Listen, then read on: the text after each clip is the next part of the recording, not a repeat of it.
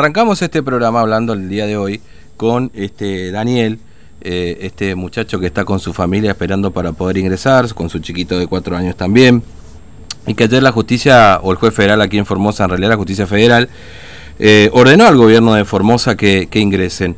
Eh, bueno, esta mañana este Daniel nos decía que todavía no tenía novedades, pero vamos a hablar con el abogado Carlos Lee, el doctor Carlos Lee, que, que lo representa. doctor Lee, ¿cómo le va? Buen día, Fernando lo saluda, ¿cómo anda?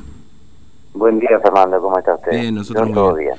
Bueno, este, bueno, ayer ha tenido un día intenso, ¿no? Ha recibido este, varias eh, buenas noticias, si se quiere, para los varados, ¿no? Que, que, que, les permitiría ingresar a, a, Formosa. Pero vamos a empezar por, por, por, Daniel, este muchacho que está con su familia ahí esperando para poder ingresar. Bueno, eh, la justicia federal dio en primera instancia, ordenó que ingresen directamente estas familias, no como los casos anteriores que se tenía que determinar una fecha. ¿Es correcto, doctor Lee? Efectivamente, correcto, ordenó que en el plazo de 72 horas ingrese esta familia, o sea, conjuntamente el niño con sus padres. Y con respecto a las otras personas, le otorgó 48 horas para que le fije fecha cierta. Pero este mm. mismo día, fíjense que tuvimos una doble noticia eh, agradable, porque la Cámara, eh, en el fallo anterior que nosotros habíamos planteado, que ellos mm. apelaron, eh, decía que tenían que fijar eh, dentro de las 48 horas fecha cierta. Y fijaron sorprendentemente para el día 9 de diciembre el ingreso en la causa Mazaro. Y, nosotros, por supuesto, pedimos eh, una rectificación de eso y mm. le dieron, eh, le dieron el caso de 72 horas también para la. Sí. Ahora, en el caso de, Daniel, son 72 horas. Hasta ahora, hoy hablamos con él, no le dio autorización todavía el gobierno, digamos, ¿no? Que, que pretende apelar este fallo, ¿no? Esto es lo que... ¿O usted qué novedades tienen de esto?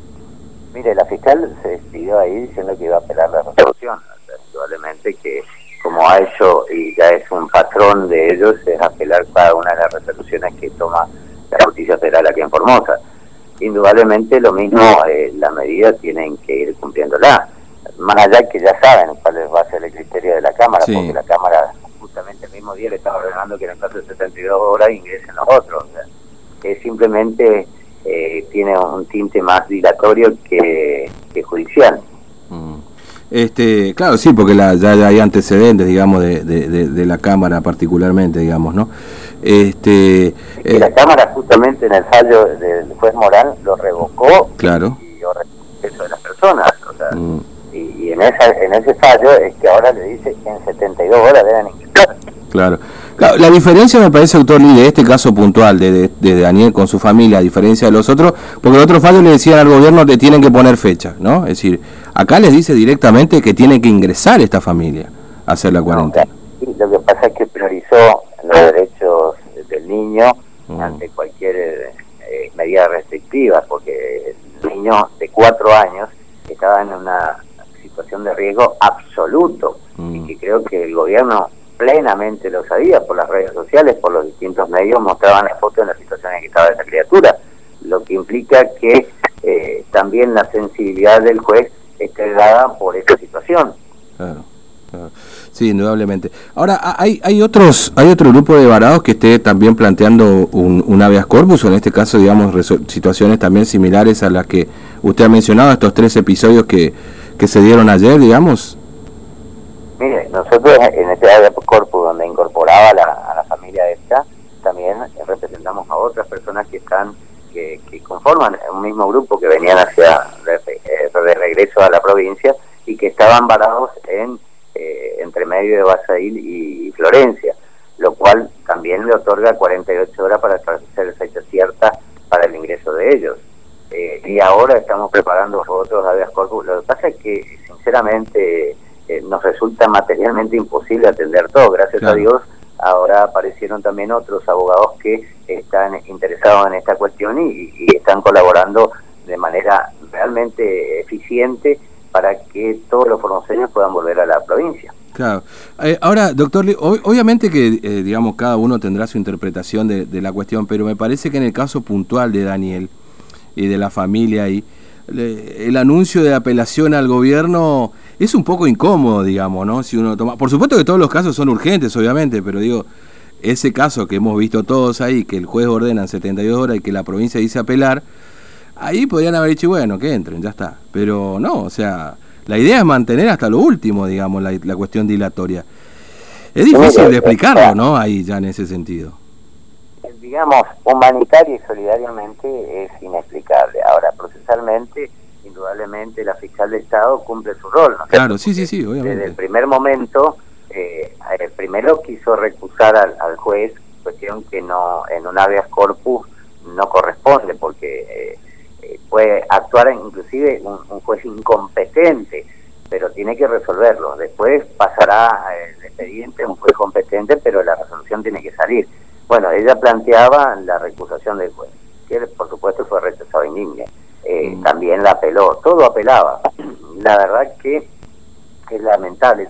Es un triste error que está cumpliendo la fiscal de Estado porque tiene que ir en cuanto, porque yo me imagino que como madre, como, como persona, eh, debe tener la sensibilidad tal de entender que hay una, una criatura en una situación de riesgo importante, lo que implica que eh, si uno es un poco humano, eh, va a sensibilizarse con una cuestión como esta.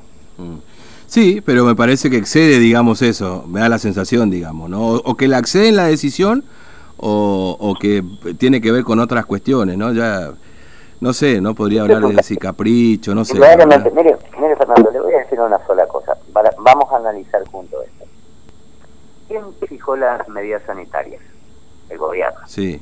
¿Quién eh, ordenó que cada uno de los que ingrese vaya a un centro de aislamiento obligatorio para tener controlado? El gobierno. Sí. Entonces, quien debe o tiene la obligación de, eh, digamos, sortear la cantidad de lugares de aislamiento obligatorio para la demanda que existe es el gobierno. O sea, ellos creen, o no sé en qué cabeza o qué asesoramiento están teniendo, que eh, ellos pueden limitar o restringir o crear una frontera interna dentro de la República Argentina. Y mm. eso es lo equivocado.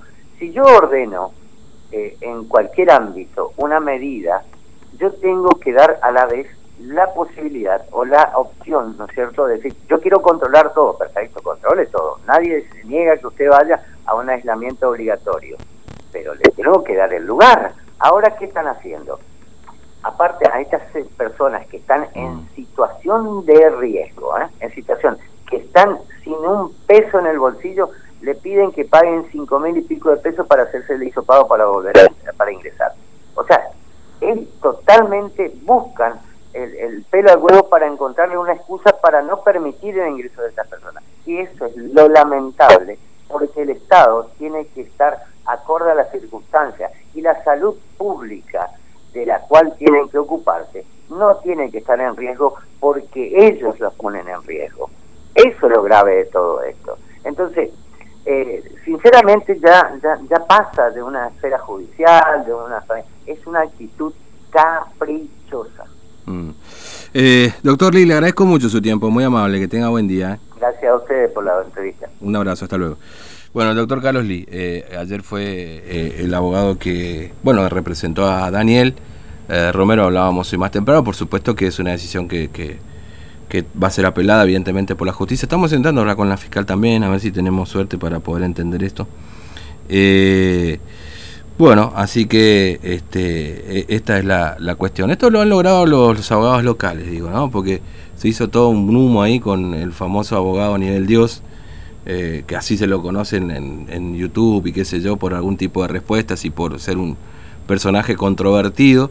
Pero en definitiva lo que lo están haciendo son los, los, abogados locales, ¿no? Mucho humo con ese tema. Es decir, un ratito para... Pero después la realidad pasan otras cosas, hay que venir, hay que estar, hay que hacerlo.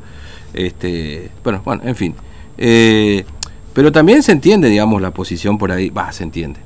Este, eh, por supuesto el gobierno intenta apelar y apelar eh, respecto a, decisiones como estas, digamos, ¿no? Y, bueno, tenemos entendido que particularmente en este caso el de Daniel, que ha trascendido y que por supuesto la imagen se vio en todos lados, y, y de alguna manera ese, después de lo de Carmen, Después de lo que pasó con Mauro, este chico que murió ahogado en las aguas del río Bermejo, este caso vino a ponerle, este, eh, no quiero decir la frutilla al poste, pues no es el mejor ejemplo, pero vino a ponerle una situación a incomodar mucho más todavía al gobierno provincial en cuanto a cómo se trata a los varados, como se ha denominado. ¿no?